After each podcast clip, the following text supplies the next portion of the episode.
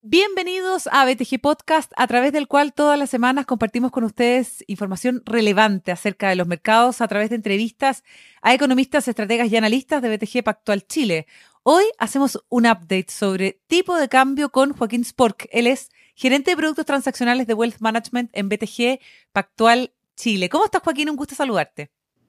Muy bien, ¿y tú, Cata? Muy bien, bueno, es semana de análisis, también de proyecciones para, para lo que se viene, pero en esta oportunidad queremos eh, hacer un balance contigo, Joaquín, de lo que ha ocurrido con el tipo de cambio luego de la segunda vuelta presidencial y cuáles son las perspectivas de cara al 2022. ¿Qué ha pasado en la última semana con el comportamiento del tipo de cambio en Chile? Sí, bueno, ahí teníamos, tuvimos un año, la verdad, como tú dijiste, eh, es momento de, de, hacer análisis y proyecciones. Tuvimos un año marcado por la volatilidad y por la fuerte depreciación del peso, una de las monedas con, con, la mayor depreciación a nivel global, a pesar de que obviamente eh, vimos un contexto menos favorable para las monedas emergentes, sobre todo hacia la segunda mitad de este año 2022, 21, perdón, eh, producto del cambio en el tono de la Fed en Estados Unidos y una apreciación del dólar a nivel global. Eh, sin embargo, el caso de Chile estuvo muy influenciado por, lo, por los aspectos políticos. Eh, después de las elecciones constituyentes en en mayo, hemos visto una depreciación prácticamente continua del peso hasta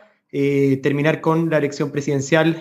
¿no es cierto?, la segunda vuelta de la elección presidencial que creo que tenía bastante incorporado el escenario de eh, Boric como presidente, que fue, que fue el escenario que terminó materializándose. Igual vimos un impacto eh, el lunes siguiente con, con, un alza de 30, 35 pesos en el tipo de cambio en la apertura, sin embargo, eh, rápidamente se ajustó a la baja y hoy día estamos transando en niveles bastante similares a lo que estábamos antes del, del día viernes previo a las elecciones. Considerando eso también hemos tenido un contexto a nivel global que ha sido un poco más favorable esta última semana para los activos de riesgo, principalmente las bolsas, Estados Unidos alcanzando máximos históricos prácticamente todos los días de la última semana, después de algunos estudios que sugieren que mm, la variante Omicron, ¿no es cierto?, de coronavirus, si bien es mucho más contagiosa, eh, termina también siendo mucho menos grave y eh, las hospitalizaciones caen respecto a otras variantes, lo cual el mercado lo interpretó como una buena noticia, a pesar de que por segundo día hoy día consecutivo tenemos más de un millón de casos eh, y eso no ha tenido gran relevancia en el mercado aún.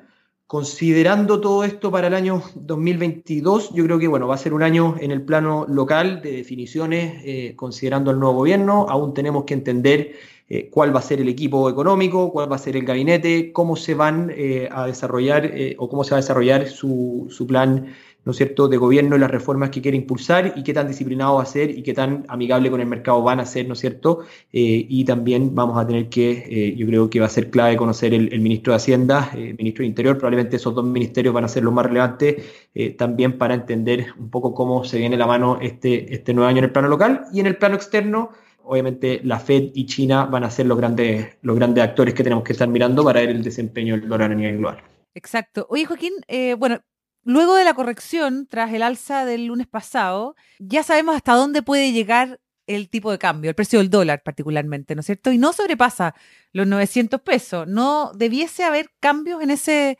en ese techo que tiene el tipo de cambio? Sí, un buen punto, porque justamente el tipo de cambio el lunes siguiente de las elecciones abre en 878, que es prácticamente el máximo histórico eh, que vivimos de, al inicio de la pandemia. Eh, volvimos a tocar ese nivel después de las elecciones y rápidamente se ajusta a la baja, por lo que efectivamente esa es una resistencia muy relevante en el corto plazo. Y por abajo también el nivel que marcó como, como techo antes de la segunda vuelta, que era el 850, también creemos que es un nivel muy fuerte. ¿ya? Entonces, considerando eh, que estamos en, un, en, una etapa en que ya pasaron las elecciones, la incertidumbre efectivamente ha disminuido desde ese punto de vista eh, y el escenario global ha sido muy positivo, creo que estamos un poco más en la parte baja de este rango y, probablemente este rango lo vamos a romper, ya sea a la baja o a la alza, eh, en los próximos meses y creo que la clave va a estar en lo que hablábamos en, la, en, el primer punto, en quién va a ser el equipo económico, cómo se van a llevar a cabo, a cabo las reservas y cuál va a ser el tono de este nuevo gobierno. Y ahí vamos a ver si es que efectivamente convergemos más cercano a la zona de 800, 800 810, la media móvil de 100 días, o definitivamente rompemos al alza los 878, eh, 880, que es el máximo histórico, hasta niveles de 900, y bueno, después vamos a ir conociendo el nuevo camino. Sí. Joaquín, porque ¿qué rol está jugando Estados Unidos, la política monetaria de Estados Unidos particularmente eh, en el tipo de cambio a nivel internacional? Sí, efectivamente ahí tenemos eh, un, cambio en el sesgo en la última reunión, bueno, hace un buen rato ya, desde, desde agosto que hemos visto un cambio en el sesgo de la Fed, eh, ha, cambiado su discurso, pero recién en la última reunión vimos, un, vimos medidas más concretas, después de iniciar el tapering en la, en, la reunión anterior a, la última. Eh, finalmente, durante, durante el último mes tenemos una, un anuncio de acelerar el, ritmo de la disminución de compra de bonos desde 15 mil millones de dólares al mes eh, hasta 30 mil millones de dólares al mes. Esto hace que la Fed va a terminar con su,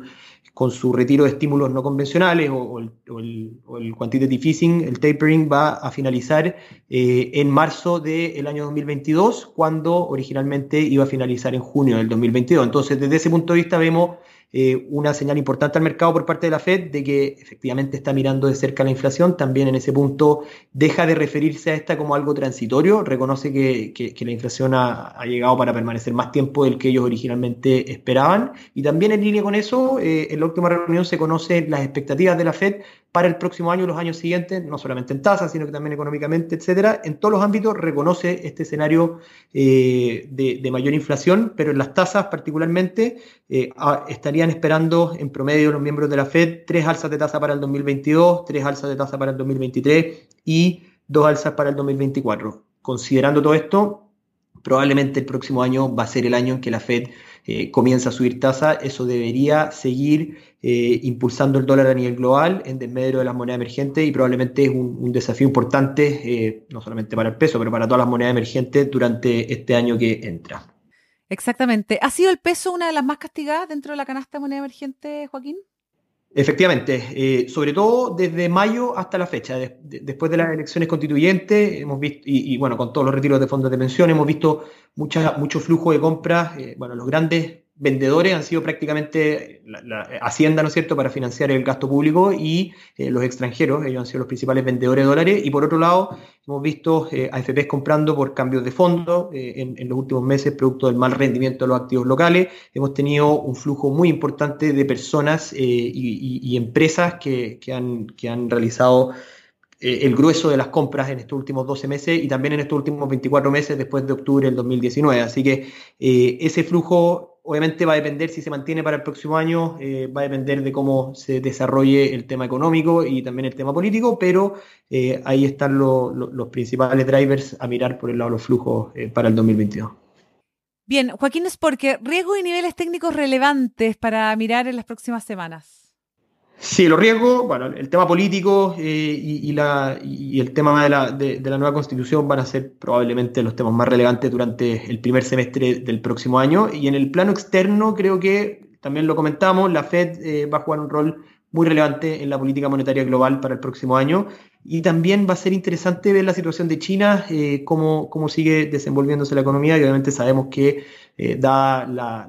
las exportaciones de nuestro país hacia, hacia China, es una economía que nos golpea muy fuerte, somos una de las economías nosotros más abiertas a nivel global eh, y tenemos una fuerte dependencia no solamente de, lo que pasa en Estados Unidos, lo que pasa en China y lo que pasa obviamente en el comercio global. Así que yo te diría que en el plano externo China y Estados Unidos van a ser los principales riesgos y eh, en el plano interno obviamente todo el tema político que vamos a ir conociendo y los desafíos económicos que se vienen de cara a este nuevo año. En los niveles técnicos, eh, algo comentábamos antes,